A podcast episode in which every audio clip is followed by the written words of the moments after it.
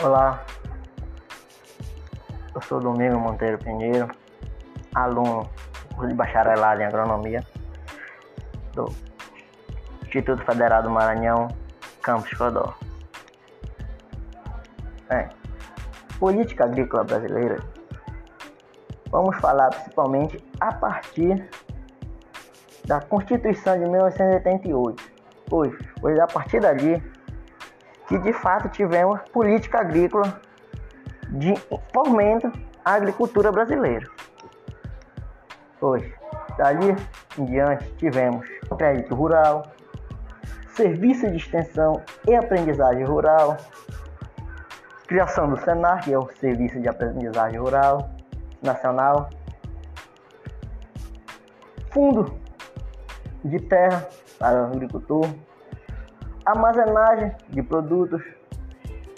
Tivemos o PAA, que é um importante segmento, que é o Programa de Aquisição Alimentação Escolar. O Plano Safra, o Seguro Safra, que o Seguro Safra, gente, nada mais é do que uma ação do desenvolvimento do Ministério de Desenvolvimento Agrário financiado pelo Pronaf, que é voltado à agricultura de familiar com renda de um salário mínimo e meio e que tenha plantado arroz, feijão, milho ou mandioca e numa área de 0,6 a 5 hectares e que tenha perda e que o município tenha registrado perda igual ou superior a 50%. Para o produtor familiar, ele ter essa, direito a esse importante financiamento no caso dessa perda, ele precisará ter a declaração de aptidão para a NAF, tendo em vista que este é um benefício financiada pelo Pronaf. Ou seja, essa DAP tem que estar ativa, né? precisa estar ativa, onde ele, assim como mencionado, tenha tido em função do mau tempo, como estiagem, em algumas regiões são é a estiagem, em outras é o excesso de chuva, mais lá para o sul é muitas vezes o granizo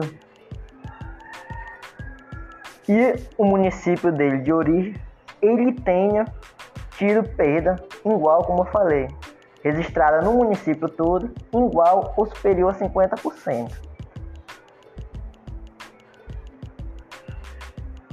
Entretanto, para ele receber, ele precisa estar cadastrado no sistema da agricultura familiar do seu município. Como agricultor cadastrado dentro da Secretaria de Educação, como agricultor familiar, ou seja, o, o governo do município passa para o Ministério de Desenvolvimento Agrário os produtores e ele, se ele tiver o Ministério de Desenvolvimento Agrário, vai designar ele a receber este seguro safra, que este ano foi em torno, em média, de 850 a mil e cinco reais,